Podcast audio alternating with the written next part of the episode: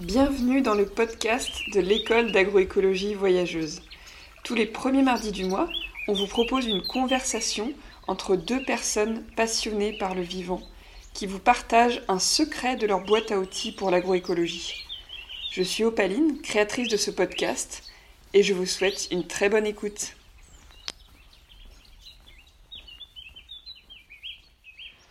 Bonjour Hélène. Bonjour Opaline. Un grand merci d'être là. Ça me fait vraiment plaisir que tu aies accepté de faire ce podcast.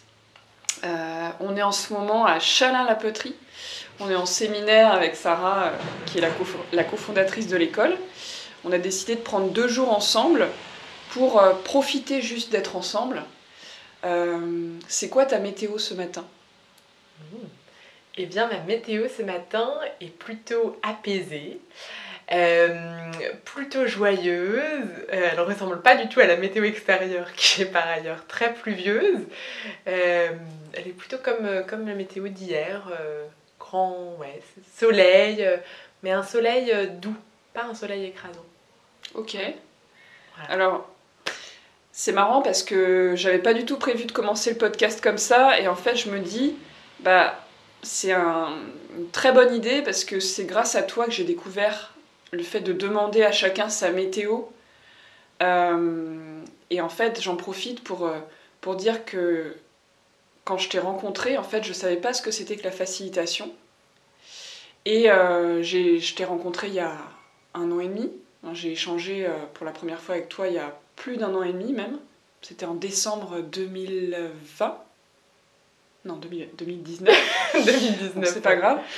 Et, en fait, je cherchais quelqu'un pour m'accompagner à la construction du premier séminaire euh, de la pré, de la future école d'agroécologie voyageuse. Et en fait, ce séminaire a enclenché l'aventure de la première promo de l'école. Et j'avais été impressionnée à l'époque par ta qualité d'écoute quand on a préparé ce séminaire, les questions structurantes que tu me posais, comme par exemple qu'est-ce qui fera que ce séminaire sera un succès? Ce genre de questions où tu te dis, waouh, c'est une question puissante.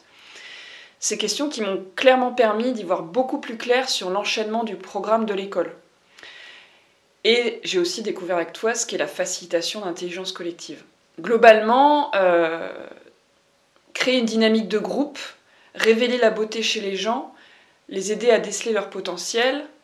Tu me disais hier aussi, hors micro, connecter le groupe au grand pourquoi on est là ensemble. Pour moi, ça, c'est un objectif atteint pour les étudiants de l'école d'agroécologie voyageuse. Et les trois mots qui me viennent à l'esprit pour te décrire, alors j'ai triché parce que j'ai regardé aussi ce que les étudiants avaient dit euh, de toi euh, quand je leur avais demandé de me dire ces trois mots justement, c'est sourire, écoute et co-création. Moi j'ai une deuxième question pour toi du coup après ta météo, c'est qu'est-ce qui te nourrit au quotidien? Euh, eh bien moi je me suis rendu compte que dans toutes les sphères de ma vie, euh, que ce soit dans ma vie personnelle ou dans ma vie professionnelle, ce qui m'a toujours énormément nourri, c'est les liens euh, avec d'autres humains. Donc j'adore rencontrer des gens, j'adore construire des choses avec des gens. Alors je fais, de l'improvisation en théâtre, en comédie musicale, en clown, en danse. Ça fait beaucoup de moments de création ensemble. Donc ça c'est vraiment dans ma vie plus euh, pas, pas complètement dans ma vie professionnelle, même si maintenant c'est un peu revenu aussi dedans, euh, teinter un petit peu mes, différents ateliers. Euh, et vraiment, l'énergie qu'on ressent quand on chante ensemble, c'est juste un truc de fou, quoi. et en fait, dans la facilitation, quand je suis facilitatrice, je rencontre plein de gens très différents qui échangeraient pas forcément ensemble habituellement, qui n'auraient pas forcément la même qualité de lien sans la facilitation. Et du coup, pour moi, ouais, ce qui me nourrit dans mon quotidien, c'est clairement les liens. Donc, euh, donc voilà, c'est clairement la, ouais, la qualité relationnelle, en tout cas. Ok. Et bon, il y a peut-être des gens qui nous écoutent qui se disent mais c'est quoi être facilitateur? Parce que bah, ça rend les... Moi, je me dirais la définition euh, de base que je me serais dite il y a quelques années, ça serait euh, rendre les choses plus faciles.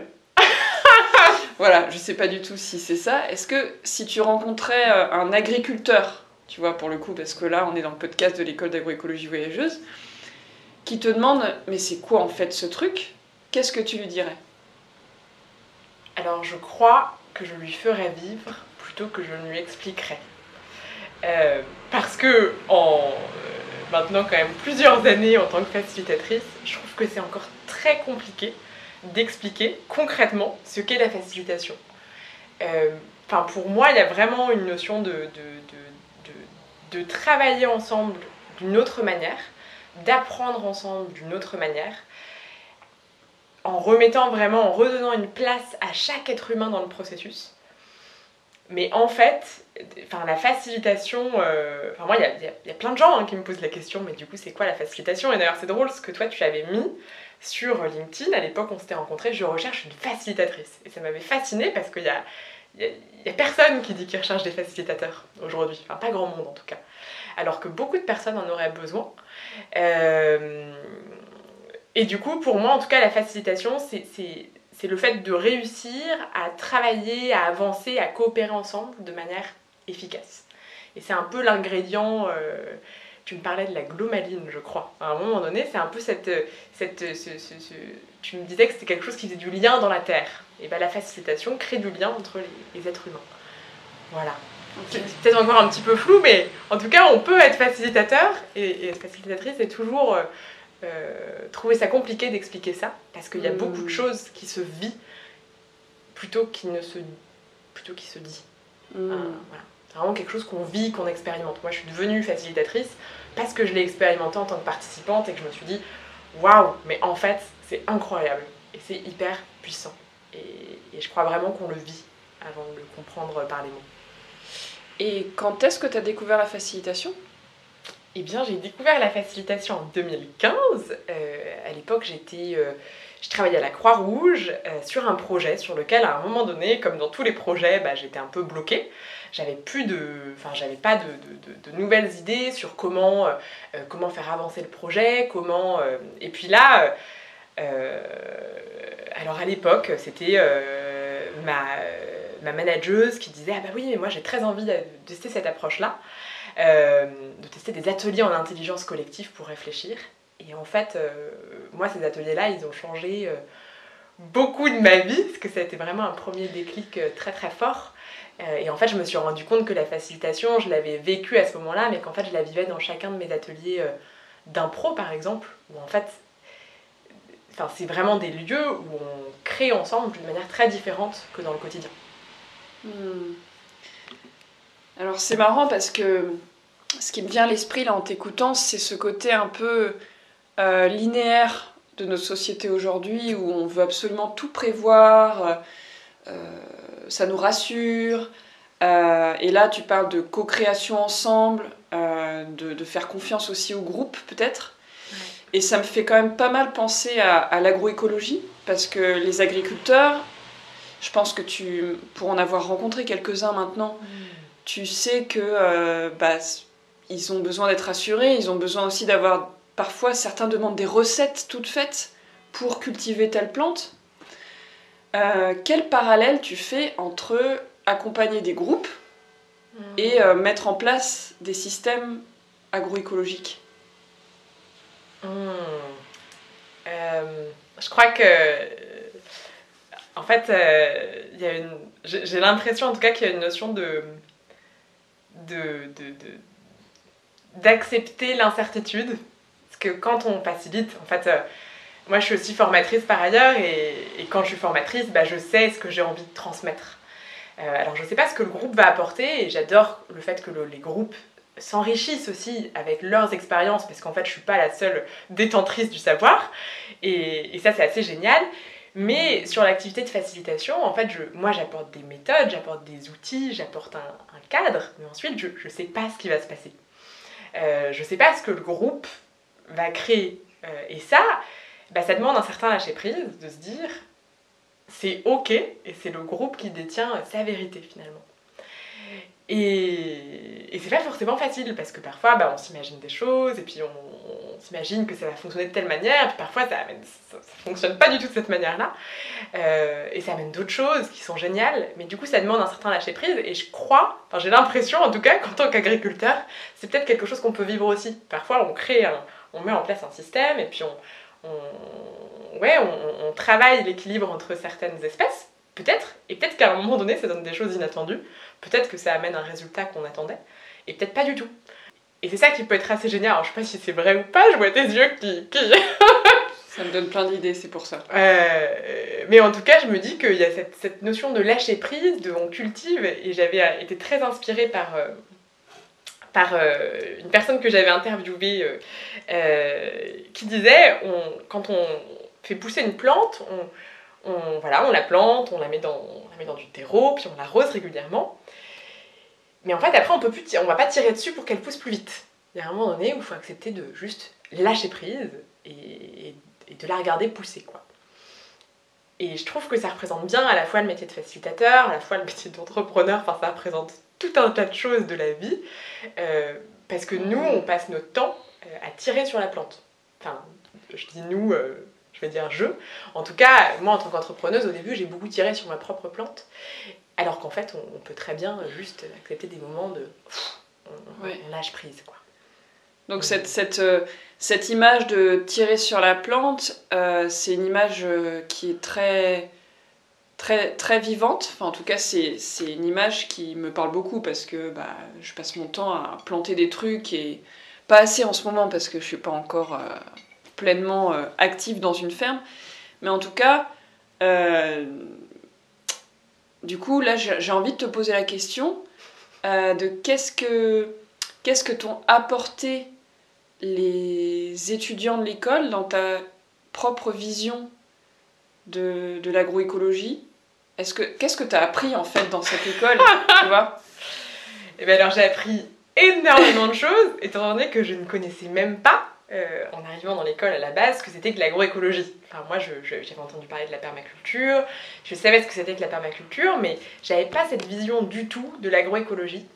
Et du coup, pour moi, apprendre qu'en fait, on pouvait vraiment régénérer le sol en produisant de la nourriture, bah, en fait, ça a été une découverte.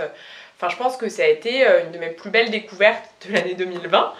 Euh, parce que ça nourrit énormément d'optimisme, énormément d'espoir, énormément de, enfin énormément de, ouais, de positif par rapport au, monde de demain.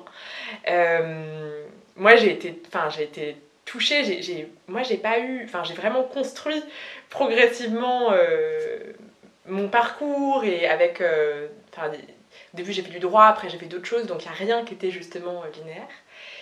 Et j'ai été impressionnée par des jeunes bah, qui, qui savent déjà ce qu'ils ont envie de faire et qui se disent bah en fait moi je veux régénérer le sol.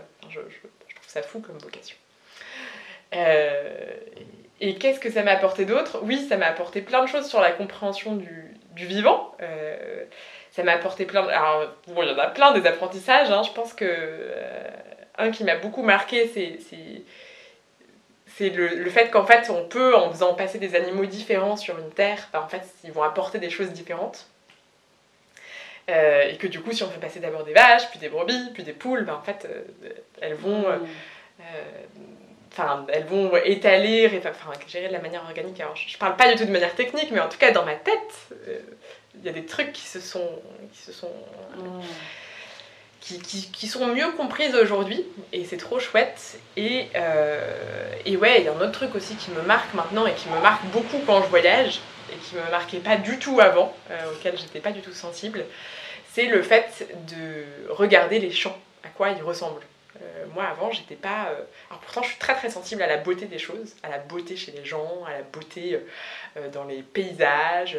et en fait, maintenant que j'ai vu les couverts végétaux chez, chez Franck, bah en fait, je me dis, quand je vois un champ qui est tout vide, je me dis, ah, je comprends les étudiants qui disaient, mais qu'est-ce que c'est triste un champ vide voilà. Euh, et ça, je l'avais pas du tout, euh, enfin, j'avais pas du tout cette sensibilité avant, en me baladant euh, à, travers, à travers la France, à travers. Voilà, je pense que ça va rester en tout cas. Alors, le, le suspense dure un petit peu, mais je. Pour qu'on comprenne un petit peu ce, que, ce qui, ce, qui, se passe concrètement dans des ateliers, est-ce que tu pourrais nous partager des, des, choses que tu as faites dans l'école pour, pour ouais, en facilitation ou autre, tu vois, des moments vraiment dont tu te souviens et qui qui, selon toi, ont vraiment été euh, utiles pour les étudiants et pour l'école? Ouais. Hum, pour moi, un des ateliers qui a. Bon, alors, il y, a vraiment eu. Enfin, moi, j'ai souvenir de cette, euh, de cette cérémonie d'ouverture dans l'école euh, qui était vraiment très forte, très, enfin, très chargée de plein d'émotions. on a regardé la terre du ciel pour vivre une expérience euh, qui s'appelle l'overview effect, qui est le fait de, en fait, de se rendre compte qu'on est tout petit et, tellement vulnérable devant une Terre qui est, qui est, juste magnifique et dont on a besoin de prendre soin. Donc, euh, donc ça, c'était vraiment une, expérience très, très forte. Et puis ce premier cercle de partage d'intention sur pourquoi je suis là, euh, pourquoi j'ai envie d'être dans l'école, euh, c'était vraiment un, moment très fort euh, à accueillir en termes d'émotion. Euh, moi, je pense aussi à un atelier qui, ah, je pense, était un. Donc, les, les étudiants euh, de l'école ont construit des parcours de voyage, ont vraiment euh, réfléchi à ce qu'ils avaient envie d'apprendre dans les différentes fermes. Et le moment qui a été pour moi très beau et où il y a plein de choses qui se sont passées, ça a été le, ça a été le moment où on a fait un atelier, un atelier pour faire, pour construire euh, son parcours idéal pour construire un peu son, son journey board. Euh, donc là, voilà, l'idée c'était vraiment euh, avec, des, avec des collages, des magazines, de tout un tas de choses. Hein. C'est quelque chose qu'on peut facilement faire aussi dans sa vie, juste pour soi d'ailleurs. mais en tout cas, l'idée c'était de représenter sur une feuille leur parcours idéal avec les thématiques, avec, avec plein de choses. Et après, il y avait un moment de lecture par quelqu'un d'autre euh, de ce parcours-là et des questions pour s'aider à enrichir le parcours. Mmh. Et en fait, non seulement je pense que ça les a aidés à clarifier leur envie, leur intention pour leur année, euh, même si cette intention, elle évolue tout le temps, euh, et c'est normal, parce que c'est très vivant. Euh, mais ça a beaucoup, ça a vraiment permis de clarifier, et je pense que ça a été aussi un vrai, un vrai tournant dans le, en fait, je réalise que même si je suis étudiant, même si je suis euh, finalement peut-être exactement au même niveau de réflexion que, mon voisin, que ma voisine, bah en fait je peux aider l'autre à avancer. Et, et j'ai souvenir d'un étudiant qui m'a dit euh, Waouh, j'ai réalisé que je pouvais aider les autres et qu'en fait c'était chouette. Alors que souvent on manque de confiance quand on se dit qu'on peut pas. Enfin, parfois on, on, peut se dire Ah bah moi, est-ce que j'ai vraiment quelque chose à apporter à l'autre? Et en fait cet atelier il a vraiment permis d'ancrer le fait que je peux vivre une situation similaire à la tienne et en fait quand même t'aider. Mmh. Et ça, je trouvais ça, euh, enfin j'ai trouvé ça très, très fort aussi. Mmh. Et c'était tellement, tellement fort et tellement inspirant parce que, tu vois, je, je, j'ai envie de citer euh, une, une, phrase que m'a dite Camille euh, sur toi. Hélène manie l'art de tenir une atmosphère bienveillante via une présence attentive et ouverte pour nous encourager à sortir de notre zone de confort et tirer de nous-mêmes quelque chose de plus grand que nous pour faire éclore le potentiel de chacun. Oh. C'est très bon. et, et, du coup, bah, les étudiants, ils ont clairement été super marqués. Enfin, tu fais pas partie de l'équipe, tu vois, parce que on, t'es pas dans l'équipe officielle de l'école, mais tu, tu, tu, es intervenante, euh, une de nos intervenantes clés en fait. Et, euh, et finalement, il y a beaucoup d'étudiants qui ont réalisé à quel point la facilitation c'était important, jusqu'à même donner envie à certaines de, de devenir facilitatrices. Euh, Julie, par exemple, qui nous, a, qui nous dit que euh, ça a été une révélation de comprendre qu'elle qu a une nature à faciliter parce que ça lui, ça la nourrit et ça la fatigue pas quand elle est en situation de facilitation aujourd'hui. Et euh, euh, Julie, en fait, elle aimerait aider des collectifs d'agriculteurs à devenir résilients. Mmh. Est-ce que toi, tu, tu, de ce que tu connais maintenant du monde agricole, de ce que tu as vu en quelques mois, mmh. tu, tu vois un peu le potentiel qu'a la facilitation pour aider des fermes où il y a plusieurs personnes qui travaillent ensemble? Complètement. complètement parce qu'à partir du, moment où en fait on travaille, enfin où on, est amené à, évoluer dans un collectif, quel qu'il soit, et en fait on fait tous partie de plein de collectifs quand on y pense, que ce soit le collectif de la famille, en fait on a, plein de sphères hein, euh, dans nos vies.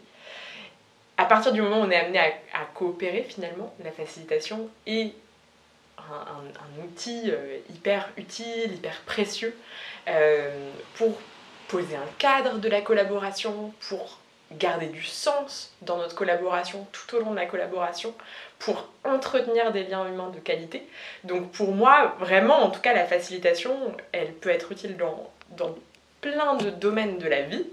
Euh, et dans le monde agricole, dans tout ce que j'entends des installations collectives avec justement ces, très, enfin, ces anciennes grosses exploitations qui vont plus être prises par des collectifs, euh, bah là ça me paraît effectivement euh, très clé. Surtout au moment de la création de, de, ce collectif mmh. et puis ensuite la compréhension de comment on, on nourrit euh, ce collectif-là euh, dans la durée. Quoi. Comment on régule des tensions, comment, euh, comment on gère, comment on partage une vision au début. Enfin, c'est vraiment... Il y a tout un tas de choses qu'on peut poser au début pour que ça se passe bien. Alors justement, sans révéler tous les outils, parce que c'est impossible dans un podcast, est-ce que s'il y a des gens qui s'installent en collectif, qui nous écoutent, et qui sont peut-être au début du processus, hmm. Est-ce que tu aurais un conseil à leur donner? Euh, Ouais, je crois que j'ai. Euh, en fait, le fait de, de, partager, euh, de partager une vision, de se dire pourquoi on est là, en fait, c'est hyper précieux. Parce qu'on n'est pas. Peut-être que les visions, peut-être que ma vision individuelle sera pas exactement la même que celle avec qui je travaille. Et c'est pas grave c'est plutôt génial d'avoir des, visions différentes qui vont se compléter. Mais ce qui est génial, c'est d'en avoir conscience. Parce que si je suis pas consciente qu'en fait, toi, ta vision, elle n'est pas exactement pareille que la mienne, et eh bien en fait, on va pas se réjouir des mêmes choses, on va pas. Euh, peut-être qu'à un moment donné, on peut s'éloigner. Alors qu'en fait, on, partage énormément de choses. Donc en tout cas, créer un, commun euh, assez fort au début euh, et se partager nos différences de vision, en, gros créer une grosse vision commune, bah en fait c'est hyper... Euh, ouais, c'est très mm. riche et c'est très précieux pour un collectif ensuite. Pour se souvenir encore une fois du sens qu'on a à être là et pouvoir se rattacher au sens quand on rencontrera une difficulté, pour pouvoir se... Ouais, pour pouvoir surmonter aussi les difficultés. Enfin, je pense que dans l'école, ce qui a beaucoup aidé l'école à, à, passer le cap d'un d'un confinement, qui, qui, voilà, qui est arrivé en, pleine première phase enracinée. C'est vraiment qu'il y avait une, vision claire euh, de l'école, un, cap précis, où du coup, bah, quand on a un cap euh, et une vision commune, bah, en fait, on peut s'adapter et on peut se dire, ah bah, qu'est-ce que je mets en œuvre différemment pour atteindre ce cap-là. Euh, donc, pour moi, ce cap-là, c'est un outil de résilience en soi. un outil de résilience mais collective. C'est marrant parce que quand je, quand je t'entends, je pense beaucoup à ce que m'a dit euh, euh, une personne, mon coach, euh, sur le fait que finalement, un groupe de personnes, c'est comme une forêt. Et du coup, ça me fait penser un peu à l'agriculture synthropique, pour prendre encore une image de la, de la nature, où l'agriculteur, sa raison d'être, c'est de remettre chaque être vivant à sa juste place, avec un, un sens qui est plus grand qu'eux. Hmm. C'est-à-dire que euh, un, un, oisetier, ça n'est pas un cerisier. Euh, un buisson de ronces, euh, c'est pas une tomate. Et pourtant, tout le monde est là pour créer la nature, une nature résiliente en fait. Enfin, mhm. j'en sais rien, j'ai pas demandé à une tomate pourquoi elle était là, mais en tout cas, je trouve très beau l'idée que finalement le facilitateur, il a un peu ce rôle d'agriculteur pour remettre pour aider chacun, faciliter chacun à trouver sa place, même si chacun a une mission bien différente. On est tous différents, mais avec un but commun. Ça te parle, ça? Ça me parle beaucoup, et effectivement, chaque... Euh, enfin, je, Moi, ce qui m'a vraiment fait aller vers de la facilitation au tout début, quand j'ai commencé, Et ce qui m'a vraiment fait tomber amoureuse, je pense, de la facilitation, c'est le fait que ça permettait de redonner une place à chacun, enfin à chaque personne euh, dans son unicité, quoi, euh, Mm. avec euh, ce qu'elle apportait. Et ça, je trouve ça génial, en fait, d'avoir des espaces dans lesquels c'est possible.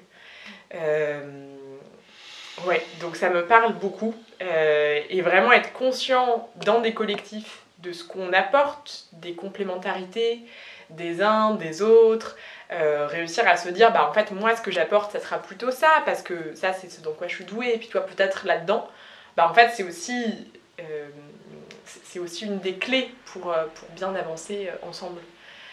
Cette complémentarité, c'est pas toujours facile, hein, quand on est différent en termes de fonctionnement, bah du coup, c'est ça qui peut précisément créer des, des difficultés à des moments sur la route, mais c'est aussi ce qui crée beaucoup de richesse. Voilà. Et toi là-dedans, est-ce que tu, j'allais dire, tu t'auto-facilites, c'est-à-dire euh, euh, comment tu fais au quotidien pour savoir si ce que tu fais c'est encore aligné avec ce que tu as vraiment envie de faire euh, Est-ce que tu penses que tu seras toujours facilitatrice?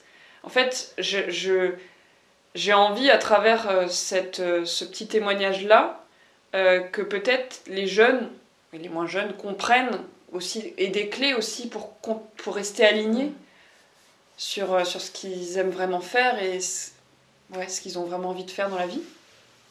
Ouais, euh, je crois que ça passe vraiment par... euh, Alors moi, je me pose beaucoup de questions dans la vie, quand même. hein.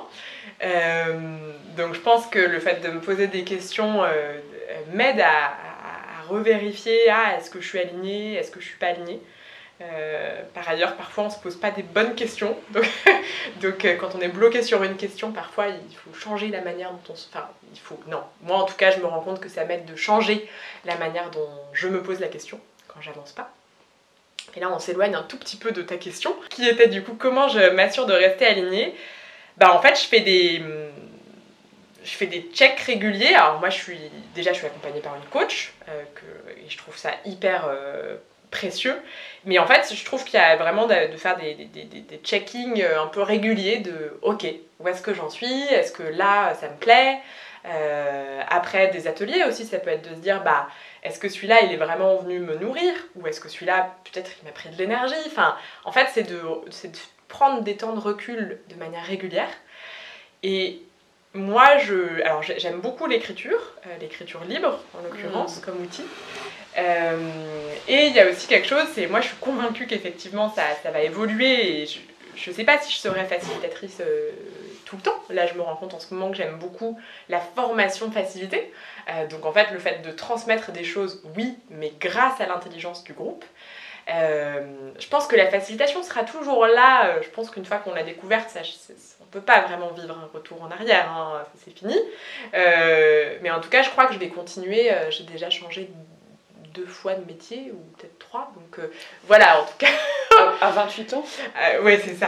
Donc, euh, donc du coup, je, je, je crois vraiment que ça, ça peut encore bouger, quoi. Il y a des fondamentaux qui vont rester, mais il y a plein de choses qui continuent à bouger. Et c'est chouette aussi d'accepter que ça bouge et d'accepter de pas savoir. Euh, je crois qu'il y a encore un an, j'étais beaucoup moins à l'aise avec l'incertitude et avec le fait de ne pas savoir. Je me disais, il Mmh. faut que je trouve mon, il faut que j'ai une intention précise et bah aujourd'hui je me dis cool, j'ai envie d'avoir une intention aujourd'hui parce que ça va me porter, mais elle va peut-être bouger Mmh. C'est- et c'est ok. Pour, pour qu'on voit un peu que, que tu es euh, ouverte sur beaucoup de choses, euh, tu travailles pas que pour l'école d'agroécologie voyageuse. Tu, tu fais plein de choses. Euh, Est-ce que j'aimerais que tu, nous parles un peu de, de, de, de ton projet avec Equiwork très rapidement parce que c'est en fait Equiwork euh, est intervenu dans l'école d'agroécologie voyageuse avec une sensibilisation sur le sexisme au quotidien. Ouais. Est-ce que tu peux nous partager un peu euh, ce qui t'anime dans ce projet-là? Oui, tout à fait. Alors, euh, moi, je, je travaille aux côtés de la fondatrice d'Equiwork, qui s'appelle Elisabeth. Et Equiwork, c'est un projet qui est né pour sensibiliser le plus largement possible au comportement sexiste au travail, mais pas que, puisque là on est intervenu dans l'école et du coup c'était plus largement dans la vie quotidienne. et en fait, moi quand je suis devenue entrepreneuse, j'avais vraiment envie d'agir pour plus d'égalité de toute manière, euh, bon, l'équité était présente aussi dans mon choix d'être facilitatrice, hein, donc euh, ça a toujours été très présent cette notion de justice.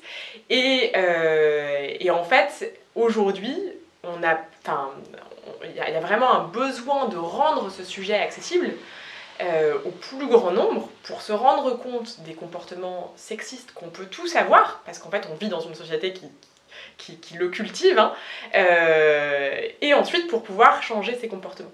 Mm. Et mm, moi, je suis formatrice aujourd'hui pour Equiwork, mais pas seulement, puisque j'aide aussi à développer, à structurer euh, ce projet, à le faire grandir, à le faire avancer. Je crois que j'aime beaucoup le fait de faire grandir les projets. Euh, et c'est un projet qui me nourrit énormément, parce qu'il nourrit... Euh, enfin, pour trouver en fait une autre manière de collaborer entre des individus, pour trouver des autres manières de coopérer, bah, en fait, à un moment donné, je crois qu'il y a besoin aussi de reconnaître le fait qu'il existe des violences aujourd'hui dans notre société. Alors là, on parle du sexisme, mais évidemment, il y en a d'autres. Hein. Euh, pour pouvoir avancer derrière vers des collaborations, vers des, modes de coopération plus sains. Donc je crois que les deux, enfin en tout cas la facilitation et la formation sur ce sujet se complètent bien, parce qu'en fait, sur les deux sujets, il s'agit de, comment on des relations humaines en fait. Il s'agit vraiment de cette qualité encore une fois de, lien, mmh. euh, que ce soit sur le sexisme ou sur la facilitation. C'est vraiment pour moi deux outils, deux manières différentes de le faire, mais qui sont finalement très complémentaires. Ouais, moi j'ai énormément, je voudrais te dire merci parce que, bon, à toi et aussi à Sarah, parce que j'ai énormément euh, évolué sur euh, bah, les, relations humaines à vos côtés. j'ai beaucoup appris. je voilà, chacun apprend à certaines périodes de sa vie. Et d'ailleurs, euh, je pense que cette, euh, ce, côté, le fait que tu travailles sur ce sujet du sexisme est très très utile pour les futurs paysans et paysannes euh, et tous les jeunes en fait qui nous écoutent parce qu'il y a, y a plus de filles, de femmes que d'hommes dans l'école d'agroécologie voyageuse et aujourd'hui notre réseau de fermes est quand même principalement constitué d'hommes. Il y a mhm. beaucoup d'hommes agriculteurs. Et c'est super important de prendre soin des relations dans une ferme quand on accueille un, jeune, une jeune dans la ferme. Donc ce côté-là, il est super riche pour l'école. quoi. Hmm. Et effectivement, hein, toute cette notion de comment on, pose des cadres dans la collaboration, comment, hmm. euh, comment on crée une collaboration euh, euh, saine et durable, en fait, elle, elle peut intervenir à tous les niveaux de l'école. Elle peut intervenir entre les étudiants, elle peut intervenir entre vous euh, et, les étudiants, elle peut intervenir entre les agriculteurs du réseau et les étudiants. Donc il y a vraiment, euh, euh, à, plein de sphères, en fait, il y a tellement de liens dans l'école qu'en fait, enfin, ces outils-là, ils peuvent être utiles à, plein d'endroits. Euh, et moi, c'est avec grand plaisir que, je, que, j'ai, que j'ai fait cette mise en relation entre Equiwork et l'école, euh, parce que j'adore créer du lien entre des projets qui ne se rencontreraient peut-être pas forcément euh, sinon. Donc, donc voilà, donc c'était un grand plaisir et, merci pour ça. J'ai encore une petite question pour toi. Tu connais, enfin, selon toi, c'est quoi la meilleure manière d'enseigner l'agroécologie? Hmm. euh, Moi, je, crois beaucoup en l'apprentissage par l'expérience. Parce que, en fait, dans ma vie, j'ai beaucoup appris par l'expérience.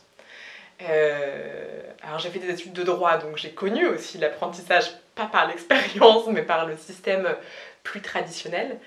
Euh, mais oui, je crois beaucoup en l'apprentissage par l'expérience et par le partage entre des personnes qui pratiquent euh, déjà. Euh, donc en fait, je crois beaucoup dans l'école euh, parce que, ce qui est forcément le cas puisque je, suis très très alignée avec les valeurs du projet et avec la manière dont c'est fait, parce qu'en fait, je crois vraiment que les ingrédients, c'est ok, vivre de l'expérience et que c'est ça qui permet d'ailleurs de prendre du recul sur est-ce que ça me plaît, est-ce que en fait c'est ça, est-ce que c'est pas ça. Enfin, en fait, l'expérience permet énormément de choses. Hein. Euh, je peux me poser tout un tas de questions avant de me lancer, mais bon, euh, si, je fais pas à un moment donné, je, ne vais pas savoir si, si c'est fait pour moi.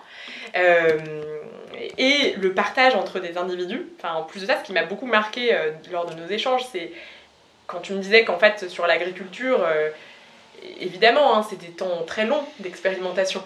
quand on veut régénérer le sol et qu'on regarde 10, 20, 30 ans, bah oui, on, voit à quel point c'est utile de partager des expériences entre agriculteurs, parce que sinon, si on attend toujours les 10, 20, 30 ans, 40 ans d'expérimentation, bah on va avancer moins vite.